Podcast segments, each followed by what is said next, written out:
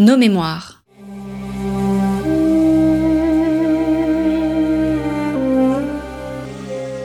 Une émission de la rédaction de Storia Voce.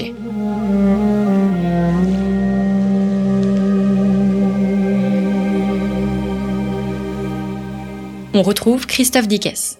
Bonjour à toutes et à tous, bienvenue pour cette nouvelle émission Nos Mémoires, une émission certes plus rare que nos grands entretiens ou nos cours d'histoire, mais qui existe bel et bien. Elle existe afin de mettre en valeur les sources de l'histoire. Jean-Louis Poirier, bonjour.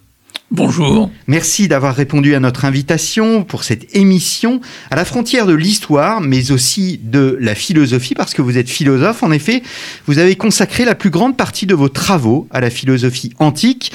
Vous avez euh, collaboré à la publication des présocratiques et des épicuriens dans la prestigieuse collection de la Pléiade, et vous venez de publier L'Antiquité en détresse aux éditions Les Belles Lettres dans la collection euh, signée L'Antiquité en détresse qui n'est autre qu'une anthologie de textes sur les catastrophes naturelles, les malheurs, les épidémies dans le monde gréco-romain, un livre qui, naturellement, prend une résonance bien particulière en cette période. Alors, qui dit épidémie euh, Jean-Louis Poirier dit science et votre ouvrage débute avec un entretien avec Emanuela Guidoboni. Qui est d'abord Emanuela Guidoboni et que nous dit-elle sur les liens entre science et histoire?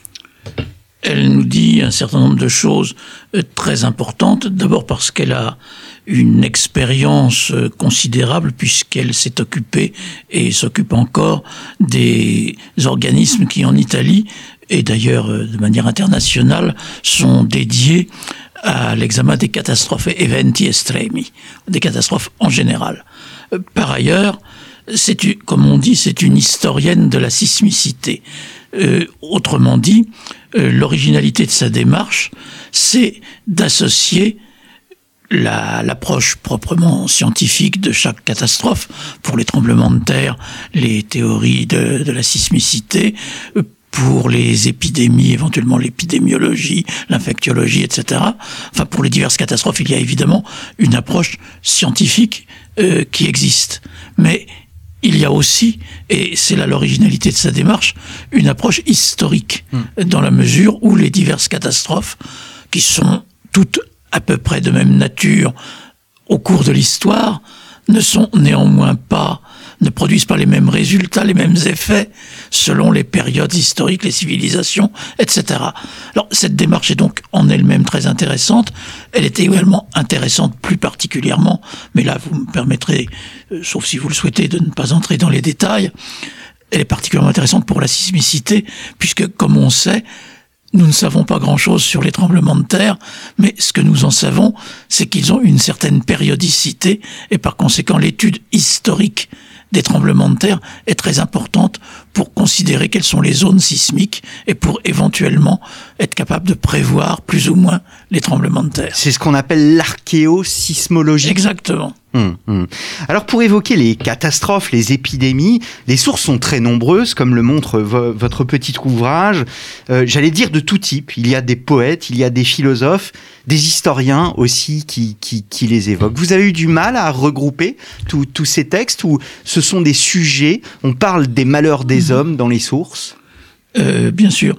Alors, est-ce que j'ai eu du mal? Euh, Non, puisque c'était quand même une sorte, euh, pardonnez-moi hein, de le dire ainsi, une sorte de plaisir, même si la plupart de ces textes ne sont pas exactement réjouissants.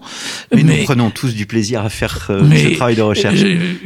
tout travail de recherche, c'est ce que disait Aristote, même sur ce qui n'est même sur ce qui est épouvantable, procure une certaine forme de plaisir qui n'est pas du tout indigne. Euh, alors là où j'ai eu principalement du mal, c'est que les sources sont innombrables et en, en quantité. Et il fallait donc, j'ai donc dû écarter un très grand nombre de textes et certains tout à fait intéressants. J'ai dû écarter aussi, mais là, avec un peu moins de scrupules, il y a beaucoup de textes qui sont des qui disent la même chose. J'ai donc essayé d'assurer une certaine variété des textes et en même temps dans l'approche elle-même des événements. Parce que l'intérêt de cette collection, c'est pas exactement un livre d'histoire, au sens où ça ne raconte pas l'histoire des catastrophes.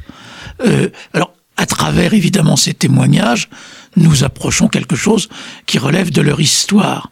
Mais en réalité, nous considérons l'approche, vous avez évoqué poète, historien, euh, théologien, etc. Nous considérons diverses approches qui sont évidemment variables. J'ai essayé de faire apparaître une certaine variété, mais qui ont en même temps souvent quelque chose de commun dans la mesure où il y a une unité aussi vaste soit-elle, de la civilisation antique. Hmm. Alors, le, livre est divisé en, euh, comment, en types de catastrophes. À chaque fois, il y a un auteur. Vous présentez euh, bien évidemment euh, la thématique et c'est très pédagogique parce que vous avez une frise chronologique. Par exemple, là, je tombe sur Denis, Denis d'Alicarnasse et vous le resituez, donc premier siècle, un peu avant, le, un peu après, pardon, le premier siècle avant Jésus-Christ. et donc, ce qui, permet de, de, vraiment de, de C'est le principe de la collection. Oui. Hmm, hmm. Alors, euh, est-ce qu'il est difficile de faire euh, dans ces nombreuses sources euh, la différence, parce que je parlais des poètes, je parlais des philosophes, des historiens. les historiens, on imagine qu'ils ont une certaine historicité dans leurs propos, mais est-ce qu'on fait la part de la fiction et de l'histoire? Il faudrait, ça c'est le travail de l'historien, le travail du, de celui qui fait des extraits de textes est plus modeste, c'est-à-dire nous, a priori, nous n'avons pas à faire le travail de distinguer la, fiction et l'histoire, même si, bien entendu, il ne faut pas présenter au lecteur des textes évidemment fictifs comme étant historiques et inversement. Mais c'est au jugement du lecteur de, de cheminer à travers cette diversité. L'intérêt, c'est de présenter justement des, des textes le moins filtrés possible, comme on pourrait dire, euh, et donc relevant à divers, à divers degrés relevant du témoignage, hmm. soit du témoignage très proche, soit d'un témoignage plus, long, plus lointain, soit d'une réflexion, que ce soit celle des, des, prédicateurs ou celle des poètes. Il y a aussi, par exemple, dans le cas des, des épidémies, euh, je suis très frappé, et je pense que cela apparaît dans les extraits que j'ai choisis, euh, les, quelques et les nombreuses épidémies, euh, franchement épouvantables euh, qu'il y a eu dans l'Antiquité. Nous, nous n'avons rien vu, hein. mais les épidémies épouvantables qui ont eu lieu à Athènes notamment et dans d'autres villes euh, ont donné lieu à des chefs-d'œuvre littéraires. Hmm. Qui, qui sont, on peut bien le dire, d'une beauté étonnante, mais d'une beauté étonnante pas tellement parce qu'elles esthétisent la chose, mais parce qu'elles font apparaître dans, dans ce que ça peut avoir d'instructif, le comportement, le comportement des hommes dans ce genre de situation, tantôt un petit peu décevant, tantôt quelquefois admirable. Et là, il y a de très grands écrivains qui apparaissent, comme Thucydide, ou de très grands poètes, comme Virgile, Lucrèce, qui savent faire de ce motif le, motif d'une œuvre d'art. Oui. Alors justement, les, les, catastrophes sont reconnaissables scientifiquement, bien évidemment, qu'elles se produisent au 1er siècle ou bien au 20e siècle. En revanche, est-ce que les perceptions des contemporains changent? Euh, Est-ce qu'il y a des réactions subjectives communes? Euh, Est-ce que, euh, au contraire, il y a des cultures différentes? Alors, euh, je ne vais pas vous dire qu'il n'y a pas des cultures différentes, bien sûr, mais je, je pense, je serais à vérifier hein, ou à examiner de plus près. Je pense que précisément ce qui caractérise la plupart de ces catastrophes, qui sont malheureusement des, l'italien le dit bien, des eventi estremi, qui sont des, des catastrophes euh, d'une ampleur en général, d'une intensité exceptionnelle. Ça remet en question une foule de choses, ce genre de catastrophe. Et du même coup, ça met à peu près tous les hommes, quelle que soit leur culture, dans des situations comparables. Alors ça, ça répond, je crois, à votre question en ce qui concerne la diversité géographique euh, des cultures, mais ça peut répondre aussi aux questions qu'on pourrait se poser sur la diversité tenant aux époques. Euh, on, le lecteur sera frappé, même s'il ne faut pas trop s'apesantir là-dessus à mon avis, mais le lecteur sera frappé par le fait que les réactions des hommes ne sont pas très différentes s'agissant de ce genre de catastrophe de nos jours ou dans l'Antiquité. Le comportement peut être différent parce que il y a quand même eu quelques progrès, pas toujours d'ailleurs. Des fois, c'est l'inverse qui sont accomplis. Par exemple, pour les tremblements de terre, c'est plutôt pire de nos jours. Alors, les tremblements de terre sont exactement les mêmes. Mais on a construit, on n'a pas tenu compte de certaines euh, propriétés des sols, etc. Et donc, la en général, faut pas dire ça sans prévoir quelques exceptions, mais en général, ce genre de catastrophe était moins meurtrier dans l'Antiquité que de nos jours, ou pas de la même façon. De nos jours, nos constructions sont plus solides. Dans l'Antiquité, elles l'étaient moins mais elles étaient plus légères et de nos jours elles sont plus lourdes, etc. Il y a une tendance pour ce genre de catastrophe à faire qu'elles soient beaucoup plus graves de nos jours, hmm. notamment par la destruction de l'environnement, etc. Hmm. Alors, euh, Emmanuela Guidoboni euh, dit dans, dans le, euh, l'entretien euh, que vous avez mené avec elle, je ne pense pas que l'histoire soit maîtresse de vie. Donc, Historia Magistra Vitae, Cicéron, qui est sur notre marque-page que nous avons édité cette année. donc, je ne pense pas que l'histoire soit maîtresse de vie, mais plutôt dispensatrice d'informations précieuses pour connaître et évaluer, peut-être pour modifier notre relation euh, à, l'autre. En quoi ces anciens nous apprennent euh, au fond pour notre époque euh, Qu'est-ce qu'ils nous apprennent pour notre époque? Qu'est-ce qu'ils nous disent pour notre époque? Comment éclairent-ils notre présent? Je crois qu'il l'éclaire de deux façons pour suivre un peu ce que dit Emmanuel Guido Boni. D'une part, même si Madame Guido Boni ne le souhaite pas, et je pense qu'elle a raison, ils sont maîtres, ils, nous enseignent une certaine euh, façon, ils sont maîtres de vie euh, à certains égards. On, pourrait prendre un exemple. Euh, il, y a dans, ce volume un certain nombre de textes, notamment de Sénèque, sur la peur. Et, et notamment des textes où on nous apprend à nous comporter dans les catastrophes, même si le danger est très présent, sans avoir peur. L'exemple presque provocateur est celui de la, de la mort de Pline l'Ancien, qui va sur le volcan, sait, semble-t-il, parfaitement le danger qu'il court, mais euh, se fait servir un repas et dort paisiblement jusqu'au moment où il va être asphyxié. Voilà, il y a un, exemple de, de, sagesse là qui vaut pour nous, même s'il ne faut peut-être pas le reproduire exactement. Mais euh, ça nous enseigne beaucoup de choses sur les, les réactions des hommes et par rapport à cela, les réactions des sages ou des philosophes ou de ceux qui essayent de, de maîtriser leurs réactions.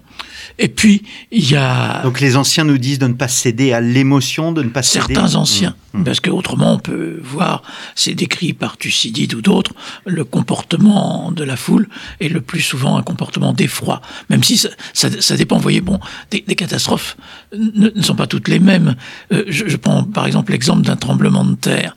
Le tremblement de terre étant, et c'est encore le cas de nos jours, imprévisible, on n'a pas peur des tremblements de terre, on peut craindre tout ce qu'on veut, mais il n'y a pas de peur des tremblements de terre avant qu'ils surviennent.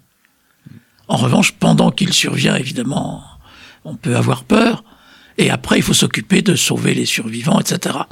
Et donc, le tremblement de terre est un événement, et on le constate dans, dans toute l'histoire, qui ne donne pas lieu à, à des peurs considérables, prolongées, euh, dévorantes. Alors que les épidémies, dans la mesure où ça dure, nous voyons à travers euh, les quelques exemples de ce livre, j'espère qu'il ne signifie rien pour nous, il y a des épidémies qui durent plusieurs siècles.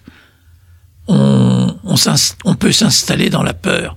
Et le danger est là. On n'est c'est pas avant ni après, c'est pendant. Et donc ça détermine un comportement de, de, crainte, soit à l'égard des autres. Enfin, nous connaissons ça également. Euh, ça, ça, détermine certains comportements qui sont liés justement à la, à la nature même du, du, danger, puisque toutes les catastrophes ne présentent pas toutes la même forme de danger. Ou même, puisque je veux être optimiste, pour prendre l'exemple d'autres catastrophes comme les inondations j'ai tenu à mettre un certain nombre de textes qui montraient qu'on essayait de prévenir les inondations, soit par en régulant le cours des fleuves, soit en construisant des digues, etc. Dès l'Antiquité, on s'efforçait, très souvent d'ailleurs on y arrivait, on s'efforçait de prévenir ou de limiter ce qu'il y avait de dangereux dans les, dans les inondations torrentielles. Alors qu'évidemment, pour d'autres catastrophes comme les tremblements de terre, euh, les tentatives, il y a eu des tentatives, mais vous me poserez peut-être la question tout à l'heure au sujet des constructions. Il y a eu des tentatives de construction antisismique dans l'Antiquité. Euh, bon, il y a mais c'est quand même, ça dépend des catastrophes, si vous Hmm. voulez. Alors justement, on parle, nous, euh, de catastrophes naturelles pour distinguer l'homme et les forces de la nature, même si on sait que l'homme, euh, bien évidemment, l'action de l'homme a des conséquences sur la nature aujourd'hui. Est-ce que cette distinction entre homme et nature existait euh, pour les anciens? Votre question est un peu embarrassante. Elle existe évidemment à mes yeux en général, euh, dans la mesure où ce qui caractérise à mes yeux une catastrophe naturelle, c'est que elle ne relève pas de la justice ou de l'injustice. Si vous voulez, une catastrophe comme les guerres euh, peut susciter à bon droit une réaction morale qu'on approuve ou qu'on qu'au contraire on condamne. Alors que les catastrophes naturelles sont, bah, il pleut pareillement sur les mauvais et sur les bons, et par conséquent, euh, il y a, il n'y a pas à avoir de jugement moral à ce sujet. Alors ça, en principe, je pourrais dire, et si je passais un examen, euh, on me mettrait sans doute une bonne note, euh, que c'est quelque chose de moderne. Mais si vous regardez plus à fond, euh, d'abord, euh, même de nos jours, il y a des fois un comportement superstitieux à l'égard des catastrophes, ou, des, ou une manière justement d'accuser tel ou tel ou tel ou tel comportement à propos de catastrophes qui relèverait plutôt d'un comportement antique. Et dans l'Antiquité, il y a des fois une approche. Alors il y a cette approche, euh, le, le plus souvent, il y a cette approche morale, puisqu'on considère que ce sont des, des châtiments envoyés par les dieux, ou, ou de, ou- ou- vous voyez par exemple si on considère l'opposition du, du paganisme et du christianisme, la chose a été récupérée, puisque pour les païens, d'une manière générale, un tremblement de terre, une catastrophe naturelle, annonçait que les dieux n'étaient pas contents. Alors c'était pas forcément moral, puisque les dieux n'étaient pas toujours, euh, enfin même le- généralement pas justiciers dans l'Antiquité.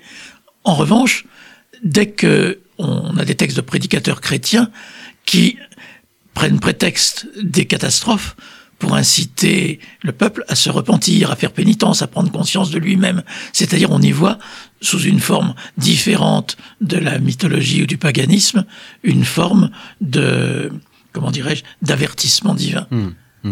Alors, je, il y a l'après aussi catastrophe. Est-ce qu'on possède de nombreux textes sur la reconstruction, Oui, sur oui. les secours? Nombreux, il y en a, il y en a sûrement, ils sont, j'en ai mis dans, dans le livre. Alors, il y a, ces textes, c'est- c'est très intéressant, ont principalement deux aspects.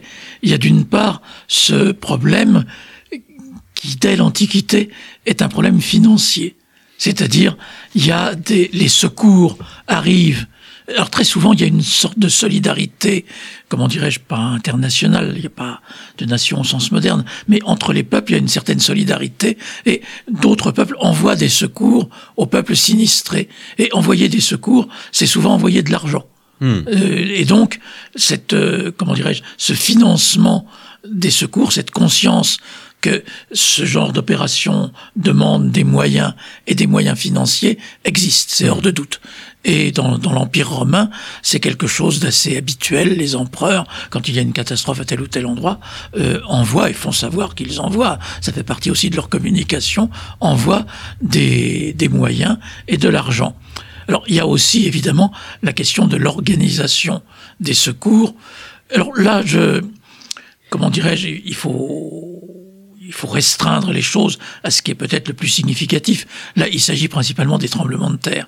Parce que dans le cas, vous voyez, c'est une question qui, que certains se poseront sans doute souvent. Dans le cas des épidémies, on ne fait rien. Ouais.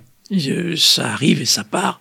On ne fait rien. Le mieux qu'on puisse faire, c'est partir, euh, ça, partir le plus loin possible pour être à l'abri. Ouais. Mais autrement, il y a, il y a pas.